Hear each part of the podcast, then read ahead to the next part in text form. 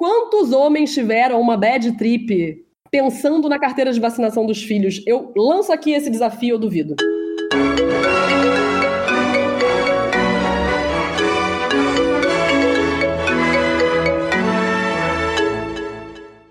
Caviarete do meu Brasil, é a décima vez que vocês ouvem essa vinheta no seu aplicativo. O nosso podcast chega hoje ao episódio de número 10. 10 semanas no ar, 10 edições de Mia Passione, 10 passadas de pano de Bruno Barros, 10 caviares convidados. Meu nome é Felipe Pena e vou apresentar o programa de hoje, além de falar da guerra semiótica, claro. Conosco, além de Mia e Bruno, estão Andy Bizoc, Renata Correia e Lorena Martins. Nosso convidado de hoje é o superator, músico e compositor Alexandre Nero. E o nosso tema é paternidade e novas configurações familiares. Bem-vindo, Nero. Obrigado por estar com a gente. Muito obrigado pelo convite. Uma voz radia de radiante, radiante, muito radiante. Muito obrigado pelo convite. obrigado por estar aqui entre essas pérolas desses baluartes do radiofônico.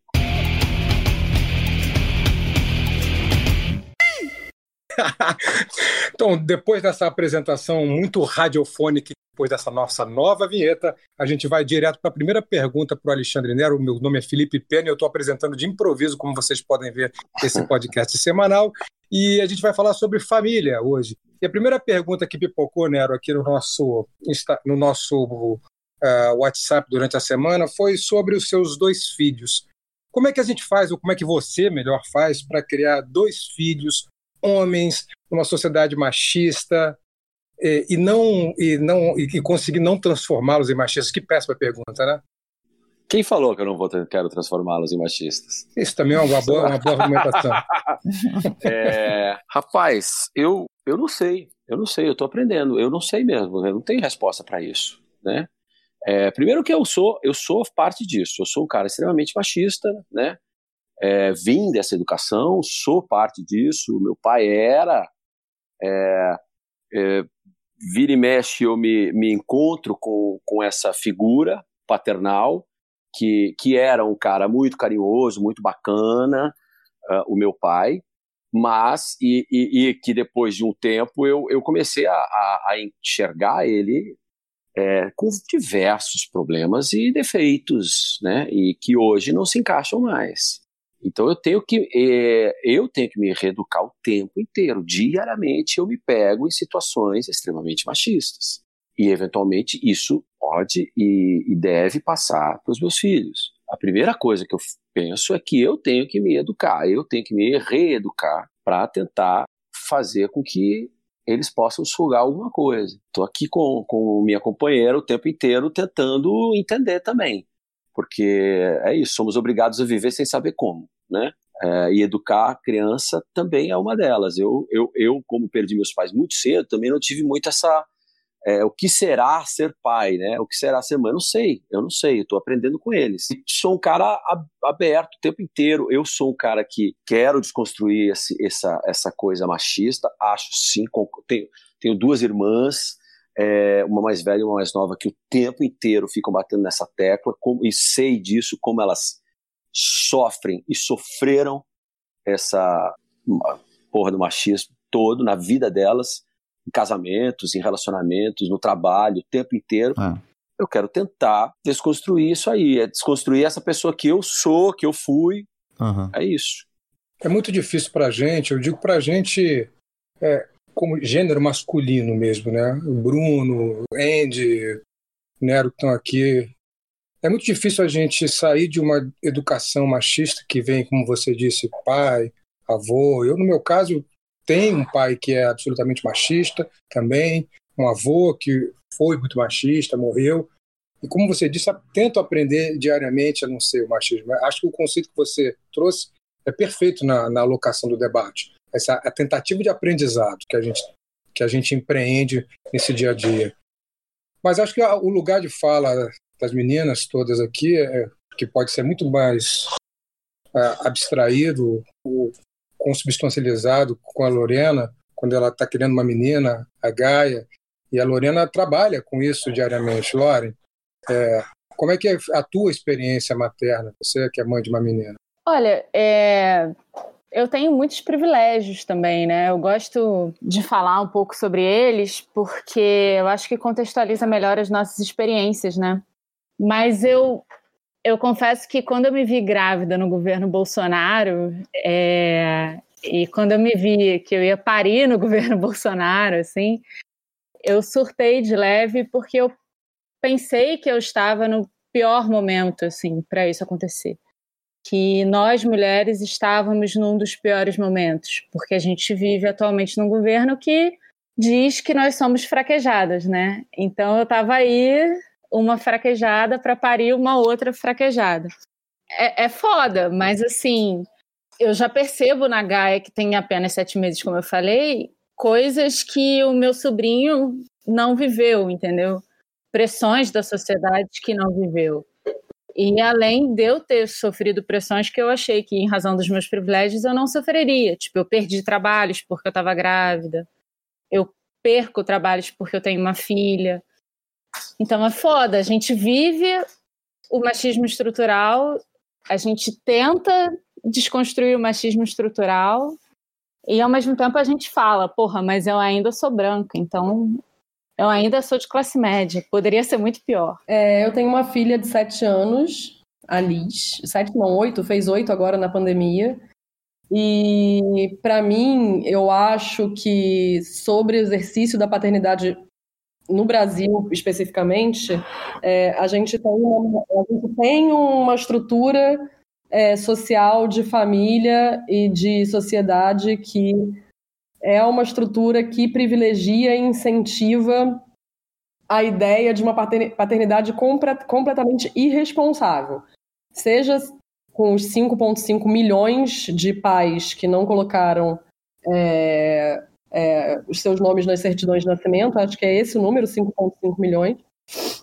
Quantos pais que teoricamente são considerados legais, que são os pais que ficam?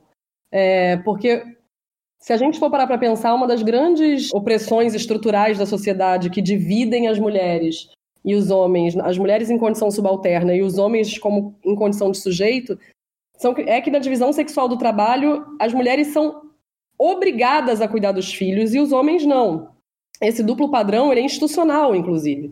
A gente tem, por exemplo, uma licença maternidade e não tem uma licença paternidade. Você, o Estado está te dizendo, não é que existe uma.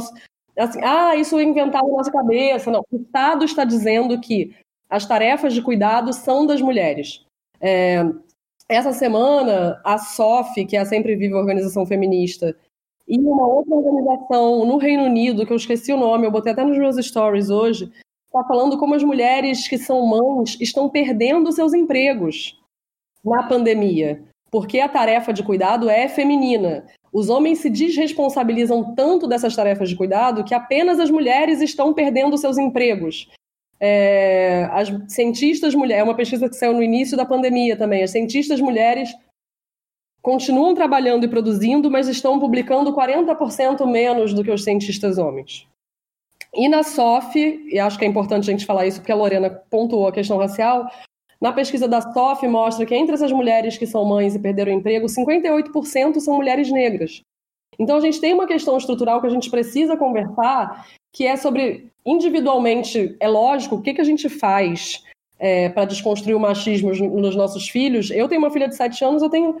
Cara, tipo, eu já passei por pavores na minha vida, assim, que eu acho que nenhum pai passou e nenhuma nenhum de nenhum jeito assim que é você tentar explicar para sua filha é, o que é ser violada para ela não para ela se proteger disso e se defender disso mas eu também não vejo os meus amigos homens que são pais de meninos tentando explicar para os seus filhos desde muito pequenos o que é não ser um violador, como fazer para não ser um violador, sabe? Eu acho que a gente, tá, nós mulheres estamos sempre um pouco exaustas e também um pouco é, um pouco pilhadas, porque a gente está sempre pensando em coisas que os homens sequer passaram pela cabeça deles na educação das crianças, entendeu? Assim, eu fico me perguntando. Eu acho que, por exemplo, é, os homens e os pais conversam poucos com os seus filhos pequenos também sobre como não ser violados. Os meninos também são abusados. Por que, que não se fala sobre isso? Porque é mais importante que o seu filho tenha uma educação de é, a respeito do sexo, onde ele está sempre tirando vantagem. Talvez simbolicamente você falar que um filho menino pode ser violado, você tira um, esse aspecto de privilégio é, do simbólico dessa criança, entendeu? Então eu fico pensando em como a gente conversa pouco sobre essas conversas difíceis que pais têm que ter com filhos e como isso fica muito na carga, fica muito na, na, na função materna quando as suas filhas são meninas e não quando os seus filhos são meninos, entendeu? Bom, de cara, já que você falou isso assim, eu já eu percebo agora, é, você falando isso. Primeiro, eu acho que é, a gente, a gente, em geral, é muito despreparado. A gente mesmo, mãe, mãe e pai, de, de maneira geral, é muito despreparado para educar. E eu acho, o que eu acho uma. Quer dizer, a gente faz curso para tudo, sabe? É, eu, tô percebendo isso porque, assim, a pandemia me deu, me deu um, um susto. Falei, caralho, é, eu conheci meus filhos, né, na pandemia, olha só. Porque eu não, para, não parava de trabalhar, né? Essa foi a minha, minha meu, meu hábito é esse, eu paro trabalhando, trabalhando, trabalhando, trabalhando. Então, assim, é, eu, eu, eu realmente sou. Eu sou. De quem que é o cachorro? Não sei de, de quem que é. É do Pena? Ele, eu ele, é do Pena. É o Leonel Brizola. e aí, é exatamente o típico é, o pai que chega do trabalho e, e, e os filhos estão lá, brinca com o filho, não sei o que e tal, porque o, o, meu ritmo de trabalho era esse, é esse, e não só o meu, da minha mulher também, né? Minha companheira é igual. Então tem a babá, tem a escola, tem o judô, tem a natação, tem milhões de coisas do, do, do, dos piás e tal. E aí, aí, quer dizer, agora essa pandemia me fez falar, caralho, o que, que eu faço com esses moleques, meu? É, 24 horas. E aí é, eu não sabia o que fazer, não sabia. Então, assim, eu, aí eu comecei a ir atrás de curso, de pedagogia, fui atrás de, de palhaçaria, de, de improviso, para começar a brincar com eles. Eu falei, caramba, por que, que a gente não tem curso de pai? É, eu fico pensando isso. Então a gente, cara, eu já acho isso que a gente não sabe, a gente não sabe educar. Coach que... de pai, né? Coach de pai, a gente precisava se educar, se instruir mesmo, ler mais livros sobre isso, entender mais o que é isso entender a linguagem da criança. Eu, por exemplo, sou um cara, eu sou um cara muito. É, vivi no mundo dos adultos, perdi meus pais, como falei, perdi meus, meus, meus, meus pais muito cedo. Então, assim, eu, eu, eu, eu sou um cara, eu, eu trabalho, eu, o tempo inteiro, eu, eu faço ironia, eu brinco, de, faço com ironia com meu filho de 4 anos de idade. Cara, é, é, até entender a minha ficha, cair minha ficha que eu não posso fazer isso, que eu não podia fazer esse tipo de coisa, que ele entende a ironia para ele é verdade, ele não, tá, ele não entende ironia ainda, gente. Eu tenho que entender isso. Então, são coisas que um, um pai maluco não pode. Eu preciso entender esse tipo de coisa. Tem coisas certas para falar com crianças. Você não pode falar certas coisas do jeito que você fala, Alexandre. A gente está na semana do Dia dos Pais agora. Se você abrir o site da Americanas.com, você vai ver que não é a, a, a, o presente de Dia dos Pais, não é a máquina de, de lavar, não é o fogão, não é o ferro de passar roupa. É o relógio, é o, o videogame, é o. São coisas que não tem nada a ver com cuidar. Total. Né? Tem a ver com vamos agradar o pai, a pessoa e não o que ele vai fornecer para a família, né? Então vem, vem desde a, a estrutura de família que a gente tem convencional hoje em dia, a gente conhece muito bem. É aquela Teve um. Até o. Por conta do que aconteceu com o Tami agora, da propaganda da Natura, o Laerte, fe, a Laerte, né? Desculpa, falou, é, fez uma charge de um molde de família. E é bem isso, a gente já tem um molde de família. Então eu acho que cabe muito a todos nós aqui, e eu sinto até que está até. É, é, a gente aqui que se coloca, se posiciona um pouco mais para a esquerda e tenta se desconstruir todo dia, às vezes eu sinto também que a, as mulheres estão muito mais preocupadas em desconstruir isso do que os homens. É, sinto muito dizer isso para vocês, colegas, porque parece que as mulheres estão constantemente tentando desconstruir isso, mas para o homem até é um pouco mais caro, porque precisa desconstruir um privilégio, né? E sair da posição de privilégio é, dói, né? Dói, quebra. Você está quebrando alguma coisa. É, então. É eu tenho um filho de quatro anos também. Eu nunca fui o, o pai que, depois do trabalho, chega e vê o filho à noite, como o, o Nero estava falando, que foi o caso dele. Porque eu sempre trabalhei em casa. A verdade é o seguinte, assim, ser, ser pai comparado com mãe é, é o easy mode, né? Você tá jogando no modo fácil. É muito mais fácil você ser pai do que você ser mãe, porque quando você é pai, você tem que estar tá se lembrando o tempo todo das suas responsabilidades e do que você é, deveria estar fazendo. Né? Quando você é mãe, a sociedade inteira está lembrando você o tempo todo daquilo. Ela não precisa estar se policiando, que tipo, ah, eu tenho que dar banho no meu filho tal hora. Que seja, o pai, ele. É, e, e, e eu sou uma pessoa que eu tô o tempo todo tentando melhorar, né, como pessoa e tentando superar toda a questão do machismo. É, é um processo lento e, como a minha própria falou, doloroso no sentido de é, é abrir mão de privilégios que a gente tem, né? Porque é muito mais gostoso você cagar e, e viver sua vida né, no modo fácil. E é isso, você está superando o, as questões do, do machismo, é você estar tá se colocando no modo difícil da vida. Para mim, o fato de ser um menino também é, começa pesa muito no sentido de que eu não posso ensinar para ele nada de que eu não sei, né? E, e, eu quero que ele seja uma boa pessoa.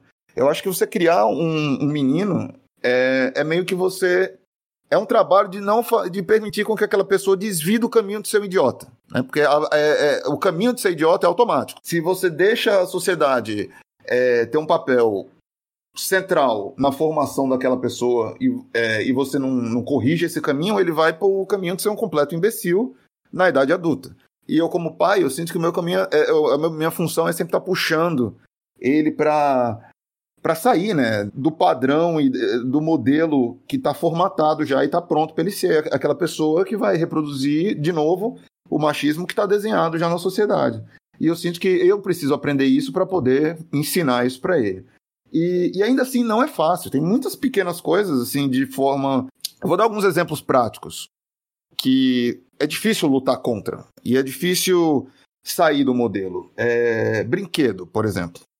É complicado, cara. Quando você vai dar um brinquedo pro seu filho, é... eu lembro do, do meu filho muito pequeno, eu, eu, eu comprava para ele brinquedos que é, tinha a ver com cuidado, né? Eu comprava é, coisas que a gente tradicionalmente atribui ou chama de brinquedo de menina, né? É, um, comidinha, alguma coisa, panelinha, para que ele veja que ele como né, como menino, ele não, não, é obrigado a se restringir a, a brincar de monstro ou de super-herói. Mas conforme você vai chegando, você coloca uma criança dessa na escola, ele vê os amigos brincando de monstro de super-herói é, começa a ficar muito difícil você fazer ele se interessar em brincar de fazer comida ou de lavar roupa, sabe? É, começa a se tornar um trabalho cada vez mais difícil. A sociedade vai ficando mais pesada nesse sentido. Ela vai tendo, começando a ter uma influência e, e vai se tornando desgastante, né? Aí na hora que você vai escolher um brinquedo, você acaba, por praticidade, dando um brinquedo que você já sabe que ele vai gostar. Porque é mais divertido brincar de carrinho do que brincar de sei lá, de cuidar de bebês. Primeiro, deixa eu pedir desculpa pelo, pelos ruídos aqui do Leonel. Gente, eu não, sei o que aconteceu, mas eu, na verdade eu sei que ele faz cocô exatamente, não fez cocô exatamente na hora que começou a gravar. Enquanto eu não vou lá tirar o cocô, ele fica chorando desesperadamente. Então, o cachorro. Com razão, né?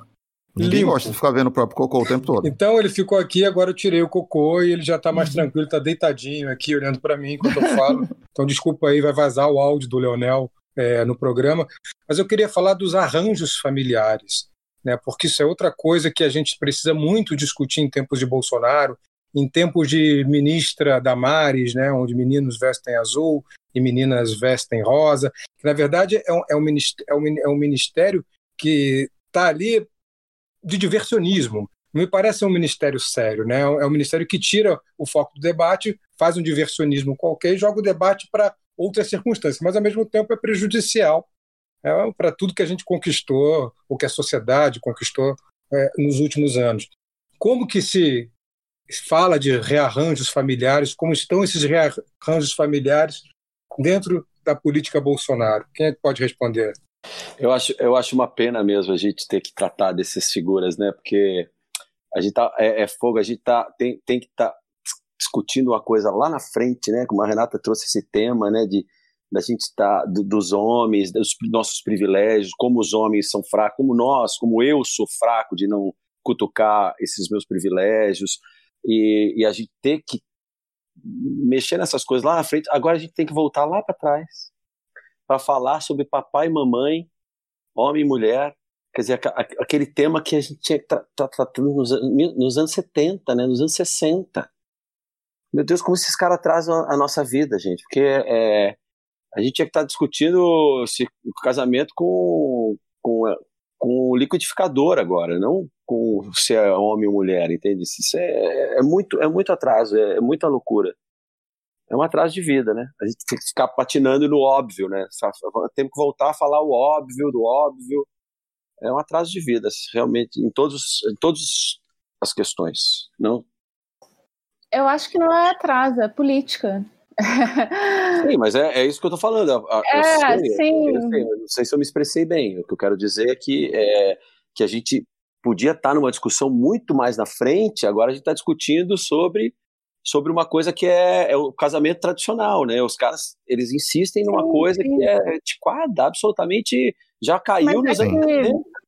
E eu acho que mesmo se a gente não tivesse no governo Bolsonaro, algumas questões a gente ainda precisaria avançar muito para conseguir discutir, entendeu?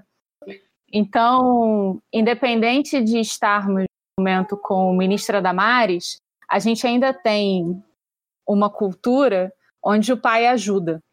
Esse termo, ajudar, tem que ser abolido. Porque isso parte do pressuposto que o quê? Que a responsabilidade é da mãe e o pai está lá dando uma ajudinha. Então, assim, e esse, essa problemática a gente não está enfrentando agora porque a gente está no governo Bolsonaro. A gente está enfrentando porque a gente vive numa sociedade patriarcal, onde é reservada à mulher cuidado da família né? E essa família no esquema tradição família e propriedade. Só queria pontuar rapidinho que a Renata lançou uns dados mega interessantes, mas eu fiz parte de uma pesquisa antes da pandemia, onde a gente analisou países onde existia licença paternidade e maternidade iguais. Então, o filho nascia e ficava pai e mãe em casa pelo mesmo período de tempo. Essas pessoas que a gente pesquisou eram todas da área acadêmica, ou seja, todas produziam para a área acadêmica. A gente chegou ao resultado que e eram países que a gente tem como evoluídos, né? Então, países lá, Holanda, enfim, que a gente olha lá com o nosso complexo de vira-lata também e acha que é tudo muito melhor.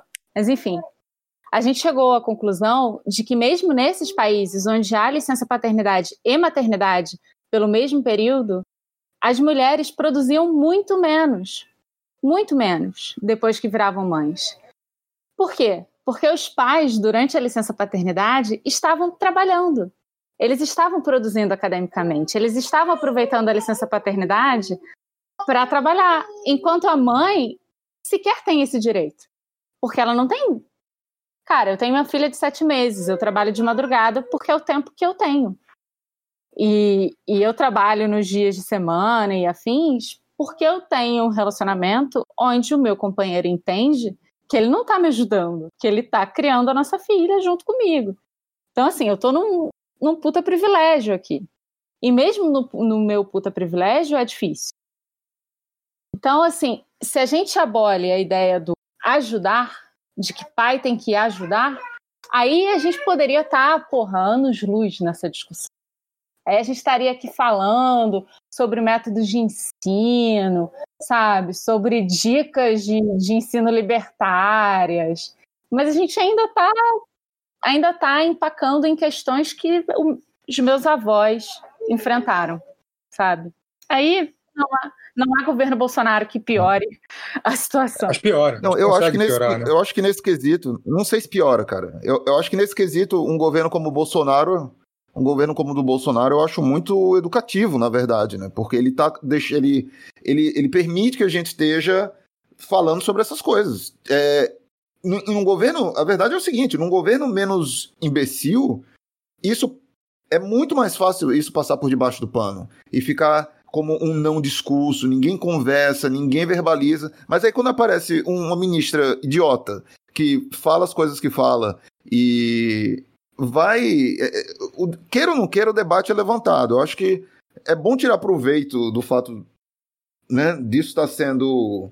Da gente ter esse, esse governo ruim. Tem alguma coisa aí que dá para, pelo menos no discurso, a gente. Deixa eu registrar que o, o Bruno falou a palavra pano e já passar a palavra para a Renata, que certamente não vai passar esse pano. Fala, Renata. Não vou passar esse pano mesmo, eu discordo frontalmente do Bruno. Eu acho que quando a gente tem é, avanços sociais significativos para as pessoas, a gente tá. A, o, o, debate foi feito, ele chegou na esfera pública, e assim que ele chegou na esfera pública, a gente teve a oportunidade de transformar esse debate em política pública. Então, assim, para mim não tem avanço nenhum em a gente estar tá debatendo se é, menina tem pepeca e menino tem pinto, e se menina veste rosa e menino veste azul. Isso é sim retrocesso. A gente está é, momento de disputa simbólica. A gente tem que lembrar que família não é só essa coisinha fofa, ah, o amor. Eu, eu lembro muito quando a gente é, tem as campanhas em junho do, do mês LGBT.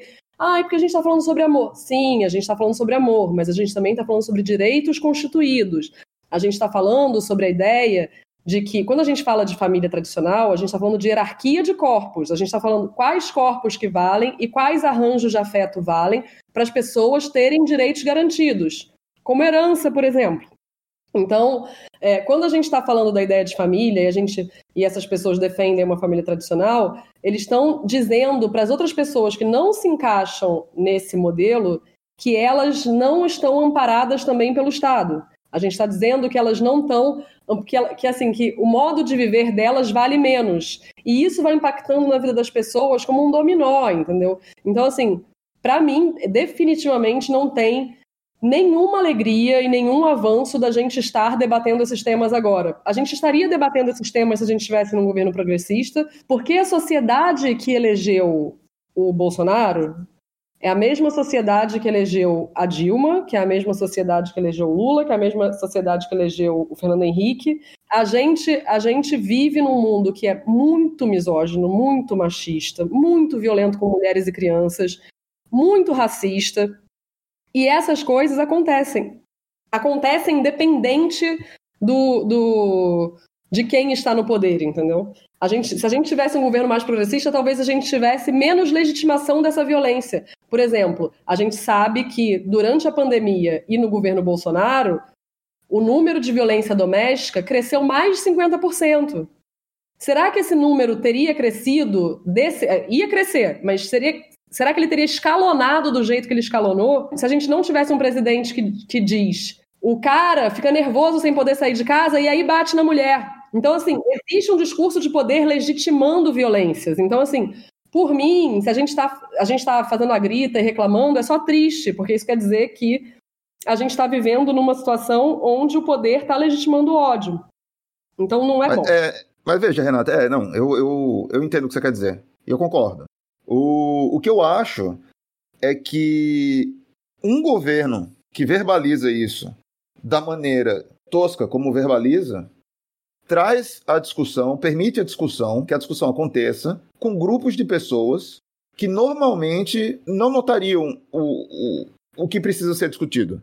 Nesse quesito, eu sinto que, tipo, num governo progressista, como que a gente já teve, né, dentro do limite ali do, daquele progressismo de de coalizão. Esse tipo de discussão ela acontecia em pequenas bolhas da esquerda e só. E quando eu vejo, quando vai uma maluca na televisão falar que menino veste azul e menina veste rosa, isso vai pro povo. Isso é falado pro povo. E as pessoas é. podem, podem adorar isso, né? É isso que é o é, perigo. Não, mas aí tudo bem. É aí que entra o debate. É por isso que a gente, a não, gente não, fala. Não é debate. Isso. O, problema, o problema disso é que não é debate. É que legitima uma coisa absurda.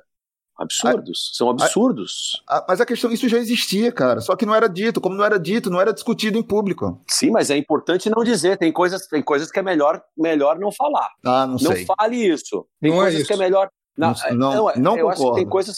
É, eu acho que tem coisas. Não, essas pessoas têm, tinham que ter vergonha de falar esse tipo de coisa. Óbvio. Era melhor. Não, isso... É era melhor claro. você ter vergonha no, no, meio da roda, você não falar. Hoje as pessoas falam: olha, eu acho que o mundo tá meio gay mesmo. Antes as pessoas podiam achar isso, mas ó, tenha vergonha. Se você falar isso, vai passar vergonha aqui. Agora não. Agora elas têm orgulho de falar isso. A palavra, a palavra é legitimação. O que esse governo Exato. faz é legitimar o ódio. Legitimar é o tipo de discurso que mulheres têm que usar rosa. Elas acham é. legal. É, eu, eu acho que o mundo está meio gay mesmo. E não é só isso, não. E não é só isso, não, Lorena. É que também quando se faz isso, é um diversionismo. E a gente bota na pauta, é um agendamento do debate público, tirando da pauta coisas que a gente sabe que são aí prementes, como a corrupção do governo Bolsonaro, como o Queiroz, e tá tudo aí na ah, pauta e, e, a Damares é a ministra do diversionismo. Então ela não está colocando essa pauta para debate. Não, ela está fazendo política, como você disse, mas uma política diversionista. E aí entra no que a Renata falou da disputa simbólica, que vocês sabem muito bem o nome que eu dou essa disputa simbólica, mas eu não vou dizer aqui hoje. e essa disputa simbólica. Eu não sei é qual é. Qual é. Ah, tem que dizer então. ela é muito fácil de ser alocada quando a Renata fala na hierarquia de corpos. É muito fácil, porque no momento que o cara usa a palavra gaysismo, e o cara usa mesmo, o cara diz que estamos, que a sociedade de esquerda é uma sociedade gaysista. Ele naturaliza essa palavra, introduz essa palavra no aspas debate público, porque não é o debate público. E aí vira não é o debate uma, quando você usa esse neologismo. Uma... E aí vira o quê, Andy? Me dizem. Uma guerra semiótica! Muito obrigado. Deixa eu aproveitar uma, uma coisinha acho que eu também, eu, eu, acho que eu discordo do Bruno, porque é, é como se a gente falar que, pô, olha só, a situação que a gente está vivendo, tá todo mundo agora sabendo o que, que é IgG e IgM. Né, tipo, tá todo mundo falando, olha, professores de biologia estão felizes porque a gente está falando sobre anticorpos. Ou então a gente está no meio de um incêndio falando, poxa, que legal, todo mundo aqui sabe o calor específico de um, de um fogo. É. é uma situação do tipo, não é bem isso que a gente esperava. Mas, é, e também falando sobre é, situações de paz, a gente, todo mundo, a gente sabe amigos e a gente tem exemplos até dentro da, da, da nossa vida de pais que tratam o filho como se fosse uma TV com problema. Então, se você pega pais separados, o pai está no momento da diversão apenas, né? Tipo, a mãe cuida e eu vou me preocupar com divertir, porque aí o filho pode falar, eu prefiro ir para casa do papai, né? É claro, porque o pai ele só chega lá e brinca com o filho e é do caralho. Aí, se o filho começa a ficar verde, telefone, ô amor, o que, que você fez com ele? O filho vira uma TV. E, e, é isso, o, esse easy mode que você falou, Bruno, é o estereótipo do o pai é divertido, a mãe é das partes de obrigação. Então, vacina, não sei quando é que dar a vacina pro meu filho. Aquele estereótipo do pai falando assim. É, fulano, já me admira e legal que vocês sabem a idade dos filhos, né? Já foi uma diferença que você não vê. Tipo, quantos pais falam. É, Ô, amor, o, Ju, o Júlio tá com quanto mesmo? Oito, nove? Doze, Alberto. Ah, doze? Doze, doze, doze. Meu filho tem doze. Tipo, e pouco importa. É, é importante o que o Andy colocou, porque eu lembrei de uma, para variar, de uma outra pesquisa. Desculpa, gente. Pessoa da área acadêmica só fala de pesquisa. Mas, Pena, enfim. você tá trazendo dados aqui. Que horror. Que horror, né? Que horror. Mas eu lembrei de uma pesquisa. que esse negócio que... de dados tivesse acabado em 2018, cara. É, que foi feita recentemente sobre com mulheres, né? Eram mães de 0 a 10 anos. E aí elas respondiam assim: as perguntas eram bem simples, bem diretas, sim ou não. E aí elas respondiam: Ah, você acha que o seu pai, que o pai da, da, da sua filha ou do seu filho, ele contribui na educação e na saúde né, do seu filho, da, da criança de vocês? Aí respondia sim ou não. Aí as mulheres que respondiam que os pais eram presentes abriam uma cartela de perguntas. E aí uma delas era assim: quantas vezes o pai marcou uma consulta para a criança? Quantas vezes o pai levou para dar vacina? Quantas vezes o pai checou a carteira de vacinação? Quantas vezes o pai foi numa reunião de pais e filhos na escola? E por aí vai. E aí todas as mulheres que marcaram que os pais eram teoricamente participativos, o pai que mais participou dessa pergunta, dessa, dessa pesquisa, é, era o pai que tinha levado uma vez, tinha marcado uma vez um a, uma consulta médica. E apareceu? Eu, ah, não sei. Eu tenho que contar uma história. Eu tenho que contar uma história para vocês, porque assim, como é, a maternidade está é, infiltrada no nosso inconsciente de uma eu não, não me considero exatamente uma mãe muito tradicional é, mas enfim como ela está infiltrada na nossa identidade no nosso inconsciente de maneiras que a gente sequer imagina. Uma vez eu estava numa festa digamos que eu tive experiências psicodélicas nessa festa mas não vou não vou me, me aprofundar em quais elas são. E aí cheguei em casa e aí lembrei que naquela época do ano era a época de dar vacina de meningite. E aí eu falei assim, cara, será que eu dei no ano passado? Esqueci. Cara, eu tive uma bad vibe e virei doidona a minha casa inteira procurando a porra da carteira de vacinação, que eu não sabia onde estava, porque eu sou, a Liz não é filha do meu atual marido. Ela é filha do meu primeiro casamento. E eu falei assim, cara, não posso ligar pro meu ex-marido, que é super gente boa e que a gente tem uma excelente relação, de madrugada para perguntar se a Liz tomou a vacina de meningite. E, cara, eu entrei numa bad vibe e virei a minha casa do avesso, doidona, procurando a carteira de vacinação. E só parei duas horas depois, quando eu achei a carteira de vacinação e vi que ela tinha tomado a vacina de meningite do ano anterior.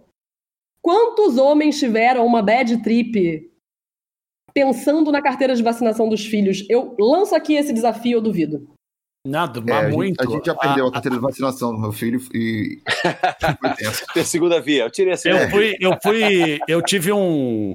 Eu tive um micro acidente com, com um prego. Pisei no negócio, tá num prego. E aí eu falei, putz, acho que eu vou ter que tomar uma antitetânica.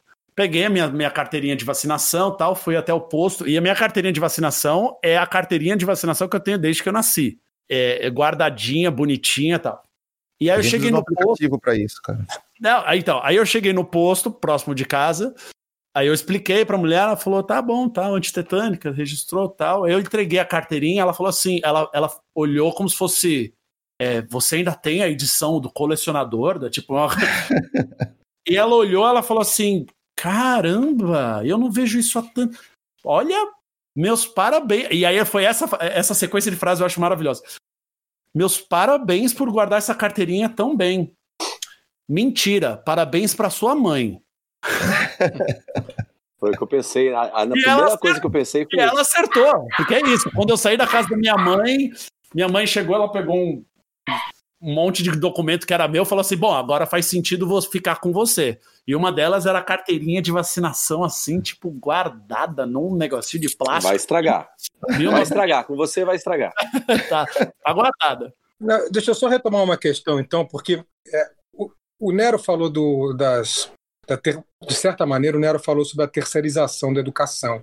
A gente colocar a criança na natação, ah, no judô, em tudo quanto é lugar. Quando a gente faz isso, e é, e é óbvio que isso traz resultados, né? Tem, tem, tem um retorno de comunicação para dentro de casa, tem um retorno simbólico, para usar os termos que a, que a gente vem usando no programa. E quando chega em casa, vem uma, uma, uma comunicação que é de fora, que não é a tua educação. Né? Como quando você recebe isso, qual é a mediação que você e tua mulher fazem para receber essa comunicação que vem lá do judô, da natação ou dessa educação terceirizada que a gente acaba fazendo?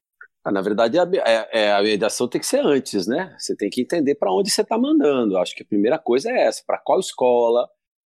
É, é, assim que a gente. Qual judô, né? Esse judô é violento, esse judô é ensina a dar porrada nas crianças, entendeu? Como é que esse, como é que esse professor tem tem afeto, não tem afeto? Acho que é a partir daí, né? Não é é isso, tem que ter a ver com a, com a gente. A gente tem que estar tá, e a gente tem e, e, envolvimento, né, bicho? Acho que é isso, não é? Não dá para deixar sozinho, né? Tem, você tem que. É, eu acho que tem que saber antes, antes de mandar, né? Não é, não é a volta só, né? Eu acho que tem que saber antes. A gente tem.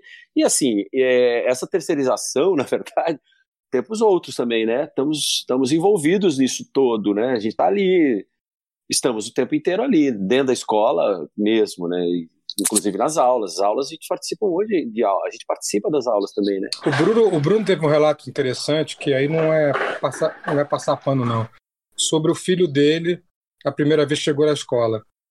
Lembra no programa passado, você falava que tinham 50% de louros, é. 10% de negros. Não, não, não. Enfim, era uma realidade diferente. É, 100% de brancos.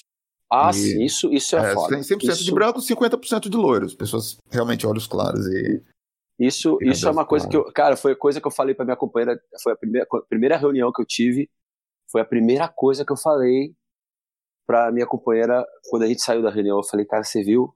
Não tinha um negro na reunião, um, um preto. Ah. É uma coisa, é, realmente me chama muita atenção, muita atenção, sempre me chama. Sim. Isso é muito louco. Tem duas frases que são que, que eu gosto muito, assim. Uma é aquela super batida do é preciso uma vila para criar uma criança. E hoje a gente não tem essas vilas, né? A, a, gente dialoga muito com, aquele, com a nossa gravação que a gente teve com China, falando sobre novos modos de viver depois da pandemia, essa fuga para o interior, etc, etc. E é que vila, né? Assim, assim, tipo, a gente está tirando cada vez mais direitos do cidadão, você está tirando cada vez mais direitos das, das, das, pessoas, das mulheres especificamente. Então, assim, essa vila incluía avós e avós que não conseguem mais se aposentar e agora também não podem mais fazer parte dessa vila, porque eles estão é. pensando é. na subsistência deles até na idade avançada, né? Mas então, eu acho que essa vila hoje é o PlayStation Network. é, acho que não. É, como, é, como construir essas redes de, de afeto e construir essas redes de apoio que podem ser a, é, essa solução para a gente não é, pensar em modos capitalistas de criarmos nossos filhos com essa terceirização dessa classe média na qual eu me incluo. A outra é, que eu amo, que é uma frase do Winnicott, que é tipo, toda criança é adotada, inclusive as biológicas, nascidas biológicas. Quando nasce um filho, é, você é, tem que se apoderar do desejo de ter aquele filho, você tem que se apoderar do desejo de ser pai ou mãe daquela criança. A maternidade é um dado concreto, a maternidade é dada. Ser mãe é o sacrifício, ser mãe é a abnegação, ser mãe é estar presente em todos os momentos, ser mãe é abrir da própria vida, etc, etc. Isso é um dado já para as mulheres que decidem ser mães, mesmo que elas tentem navegar para fora desse modelo. Os homens têm uma vantagem muito interessante, é, e nessa vez não é uma vantagem do privilégio, acho que é uma vantagem de lugares que vocês podem navegar pela paternidade, que é que tipo de paternidade que eu quero exercer. É um campo, é um leque, é uma infinitude de possibilidades que nunca antes uma mulher teve, entendeu? A nossa maternidade é dada. Então, já que assim, a gente está nesse lugar de pensar novos modelos e pensar novos, novas maneiras de ser família, de ser mãe, de ser pai, de ser criança, de ser amigo, de ser tudo, eu queria perguntar para os meninos, mesmo os que não têm filhos, como seria essa, essa paternidade ideal? Como, como seria essa paternidade num novo modelo mais justo, mais bacana para crianças, para mulheres e para todo mundo que está ao redor dessa paternidade? Não sei, não sei. é, é uma coisa que chamou, que, que eu acho que deixa claro aqui para mim, é, a, o que a minha a, falaram, não sei se foi a minha, foi do, dos privilégios, né? É, a, gente tinha, a gente tinha que realmente abrir mão dos privilégios, cara, que a gente não tem coragem. É isso mesmo, a gente não tem coragem. É, porque é foda. A gente vai abrir mão dos privilégios mesmo. Ah. Acho que acho que essa seria uma, um início, um pontapé inicial. A, a solução disso tudo, né? Eu não sei se a gente tem peito para isso numa grande escala, a gente está falando de abrir mão de privilégios, mas porque a gente está numa bolha que reconhece o privilégio. Quer falar? Porque se qualquer coisa, você está numa escala maior, de você global, que você fala assim, ah, você tem isso, isso, isso de privilégio, a primeira coisa que vai falar é, ah, vai cagar, eu batalhei é. muito, meu pai... Mas aí ela não, fa ela é. não fazia exército. É, e aí você, aí você fica meio, putz, como é que eu vou dar, vou ensinar o cara é a dar um passo ali se ele ainda fica falando que o que eu tô falando é frescura, ou mimimi, ou viadagem. Então, é, a primeira, acho que o primeiro passo é reconhecer o lugar que você tá. É. é era o que eu ia é, falar. Eu acho que o primeiro passo é verbalizar os privilégios. É ter, ter essa conversa com, com o seu filho, homem, né? É, para ele entender isso desde muito cedo. Eu demorei para entender, não, não, eu nunca tive um, um, pai que reconhecesse o quão privilegiado ele era. O... E eu acho que se uma criança, né, você pega muito, muito pequena e você vai deixando isso evidente, o reconhecimento do privilégio já é um, um grande avanço. É, abrir mão do privilégio é, me parece um, um imperativo moral, né? Depois que você sabe que tem esses privilégios. É meio. acaba se tornando. É um imperativo categórico. e vou aproveitar que a Renata citou o Winnicott. E quando o Winnicott ele aborda a criação da criança, e principalmente os dois primeiros anos, ele usa o conceito mãe, né, Renata? E ele diz que a mãe não precisa ser boa, ótima, a mãe precisa ser suficientemente boa. Esse é um termo do Winnicott, o que significa que, de um determinado estágio da maternidade, e aí olha um homem falando, olha o lugar de fala, ele falando, mas estou citando o Winnicott, há uma conjunção de subjetividades. E isso é uma experiência que nós, homens, aqui nunca vamos ter, essa conexão, essa, essa subjetividade única, mãe e filho. Então, desse ponto, desse lugar de fala, é impossível realmente responder, eu faço coro com o Nero. E aí citando mesmo o Winnicott. Agora, o que a gente pode fazer, além de reconhecer os privilégios que todos aqui tocaram, é tentar ser pais suficientemente bons, a partir do momento em que essa subjetividade se descola da mãe e permite que a gente entre também na, na não, não vou dizer na, na seara do bebê, porque já não deixa de ser bebê, mas numa desconstrução de mitos, culturas, valores que permeiam a nossa sociedade há muito tempo. E, de novo, vou discordar do Bruno, como vou fazer sempre em todos os programas, é pano versus pena, que não adianta que a gente vai, se a gente tiver um governo muito progressista, a gente sempre vai ter uma facilidade maior de botar esses temas em pauta de forma correta. Mas se a gente tiver um governo muito reacionário, vai ser como o Nero disse. A gente vai ter que voltar à década de 60, à década de 50 e colocar em pauta falsos debates que nem deveriam estar. Exatamente. Isso como temas diversionistas. Então também cabe a gente ter um ato político. E esse ato político passa por fazer uma crítica embasada na situação política. E a situação política tem tudo a ver com o que está acontecendo e tem tudo a ver com a naturalização do que está acontecendo, que é muito pior. E desse ponto de vista, eu acho que a gente, como pai ou como mãe, tem que ter uma consciência muito clara que lutar por um país justo, lutar por um país politicamente eficiente, também é lutar por essas questões todas que a gente está falando aqui, que a gente está permeando. O Nero falou há um tempo é, que a gente não aprende, né? Que não tem curso para a gente ser pai e mãe, que a gente, enfim, não é educado para isso. E a, a, minha experiência de maternidade é muito recente, como eu coloquei antes, é, é de altos privilégios, mas já que vocês estão falando de pais, eu vou falar então do pai da minha filha.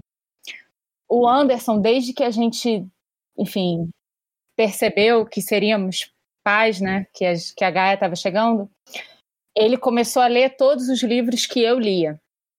Porque os livros para maternidade também é assim, né? São só para maternidade. É como se a paternidade só existisse depois que o bebê nasce.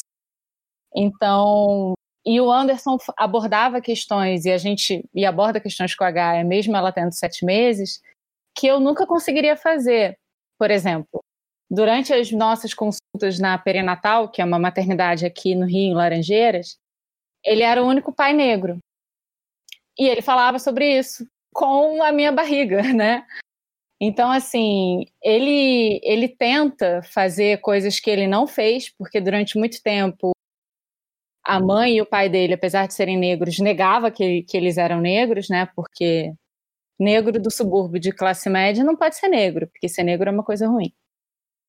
É, então, assim, ele tenta construir uma paternidade que ele não teve, ele tenta aproveitar o que ele teve de positivo na experiência dele como filho e já tenta passar isso para Gaia desde já, né? Eu acho que é muito interessante que o Bruno falou sobre privilégios que vocês teoricamente teriam que abrir mão, né? E, e Nero falou também, enfim, todo mundo falou que vocês teriam que abrir mão do privilégio de vocês, mas é eu acho que abrir mão, às vezes, é, pode, pode soar um pouco difícil. Eu, eu prefiro falar que a gente tem que fazer um bom uso do privilégio. Então, vocês, como pais, têm que fazer um bom uso do privilégio que é poder escolher essa paternidade, como a Renata colocou. Então, já que vocês podem escolher, cara, porra, aproveitem, voem. Boa. É, o universo é maravilhoso ser pai é maravilhoso, criar um, um ser é maravilhoso. É difícil pra caralho, e assim, mas, mas pode ser maravilhoso, essa experiência pode ser maravilhosa. E a partir dos seis meses, e aí não estou falando só pela minha experiência com a Gaia, é por dados também, olha eu trazendo dados, mas enfim. A partir dos seis meses, o bebê ele já deixa, vai deixando de ser bebê para ser uma criança, né? Ele vai entendendo que ele não é mais um corpo só, com aquele corpo da mãe, Então, cara, a partir dos seis meses, o momento é de vocês. Brilhem. A partir dos seis meses, começa a introdução alimentar. Com... Vão dar comida para as crianças, saca? Vão participar ativamente disso. Vocês podem. Não é, não é algo restrito à mãe. Não é só porque só nós podemos amamentar que só nós podemos fazer parte disso. Aproveitem. Pode ser maravilhoso, cara. Adorei isso. É que comigo aconteceu assim, eu não. Eu, cara, eu demorei cair a minha ficha, sabe? De, a, a relação da, da mãe tem essa, essa coisa que é biológica, né? Ela tá gerando um filho ali, ela tem um negócio que nasceu o filho. É, é, comigo, cara, eu não entendi a, a, o que, que, era aquilo. Sério, a, a minha sensação de, de, anestesia quando nasceu o, o Noah, o meu primeiro filho, eu não entendi aquilo. Eu olhava para aquilo, falei, que, que porra é essa, cara? Que que é isso? E agora? E agora, né? E aí e tem essa coisa, o amor, né? Todo, cara, não sentia nada, nada, absolutamente nada. Não tinha relação afetiva nenhuma com aquilo. Aí as coisas foram acontecendo, foi aos poucos que a coisa que eu fui me envolvendo. Quer dizer, você falasse, você daria vida por aquela. Não, nem fodendo. Hoje, sim. Hoje é diferente. Tem uma Hoje tenho, tenho a minha vida toda do. Né, não consigo imaginar minha vida sem, sem aquele serzinho. Mas na época, não. Na época eu falava, que porra é essa, cara? Cadê esse amor, pai? Não tem. Sabe? É, é, é diferente a relação ali. Para mim, pelo menos, foi. Foi isso que aconteceu. Eu não, eu não compreendi aquilo. Então, por isso que é. é... Ah, eu acho que acontece em momentos diferentes. Eu né? tenho um momento muito, muito particular sobre isso. Eu não sou pai e posso dizer que é o maior arrependimento da minha vida. E é, é um arrependimento que talvez vocês digam, ah, pode ser a qualquer momento refeito, né? mas não é isso. Né? O, o momento em que você vai ser pai e não é pai, e eu falo de ter optado, como eu e minha companheira, num determinado momento, é, não quisemos ter filhos, queríamos, não quisemos, depois nos separamos e queríamos de novo. E vários problemas que aconteceram, eu, eu me lembro de ter escrito uma crônica que chama-se Para a Filha que Não Nasceu. Eu até pensei em ler a crônica, mas não vou fazer isso com vocês. Veio em um momento que é, é uma dor profunda, né? E quando você fala sobre o amor, que você não sentia porra nenhuma e que depois começou a sentir, me vem a experiência contrária, de ter um amor profundo que eu sinto e, e essa filha não veio. E eu até nome dei a ela, chamava chamaria-se Maria Antônia, e foi o, o título da crônica. E é uma dor profunda não ter, não ter filha, ter chegado numa idade X sem aquela esse amor que você professa agora. Enfim, chega de desabafo. Eu tenho uma coisa sobre o, o, a nossa ministra, só. Eu, eu, eu reforço, assim, eu concordo com o que vocês falaram. Eu, eu entendo que tem seus limites. Começa a entender o Bruno agora. É. nesse, nesse, lugar de fala do pano, agora entendo. É, eu. é porque assim, é, eu, eu, não tô so, eu não tô sozinho nessa, cara. Tipo assim, por, é, o, o Zizek concorda comigo nessa questão, né? Ele teve lá o polêmico voto dele em 2018. Mas... Mentira que você está trazendo ele. Nossa, Vou trazer não esperava, não esperava. passe o paninho, é, passe aí. a questão é a seguinte, é, não, é muito simples, é uma coisa que o Zizek, o Zizek fala direto, que é muito difícil você combater aquilo que não é dito, né? E, e eu acho que muitas coisas estão sendo ditas no Brasil hoje que já fazia parte do imaginário das pessoas e só não era verbalizado. E é muito difícil combater o que não é dito. Né? E é quando eu falo que tem vantagens no, no plano do debate, é isso. Pelo menos as pessoas estão dizendo. E sem elas falarem, é complicado fazer as pessoas mudarem de ideia. É isso. E o, o Zizek está do meu lado. Vou chamar o Zizek para algum episódio aí desse, desse podcast. E que, na verdade, todo mundo tem que chamar pelo nome correto dele, que é ex-namorado da Lady Gaga. verdade.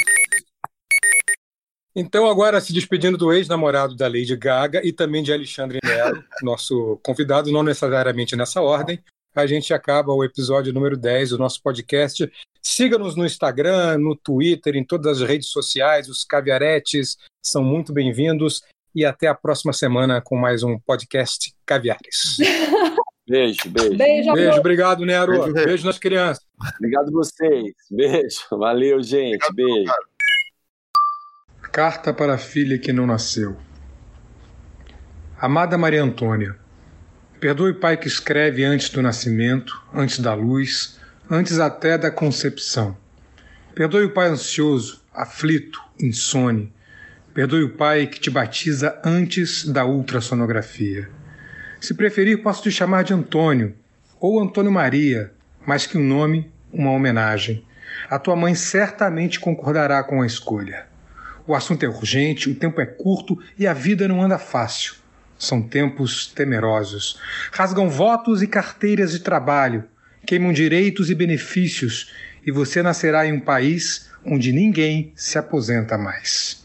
Sofremos um golpe e preciso te contar, mas há muito mais para dizer.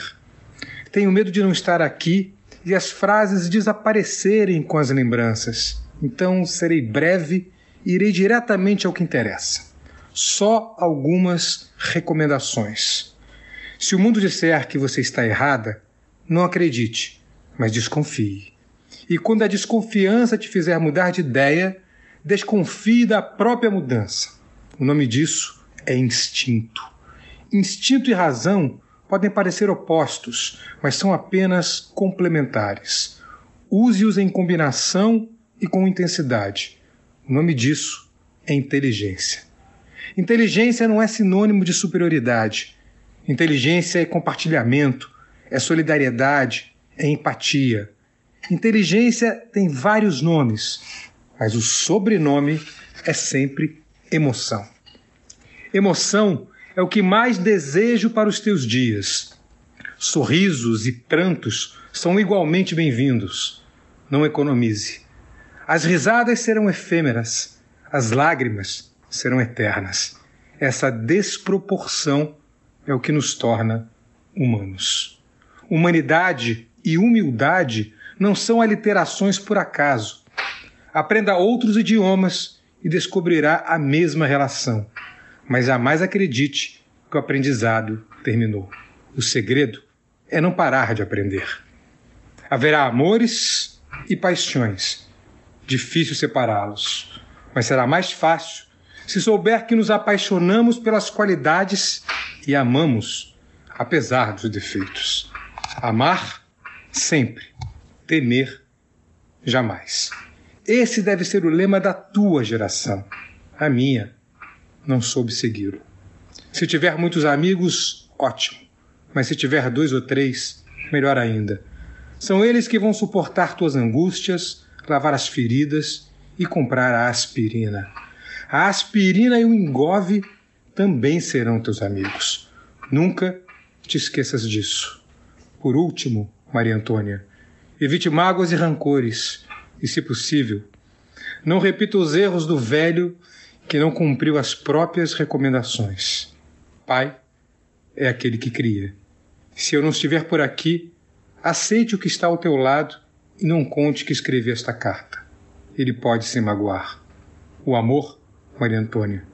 Não tem forma, mas essa foi a forma que encontrei. Bem-vinda ao mundo.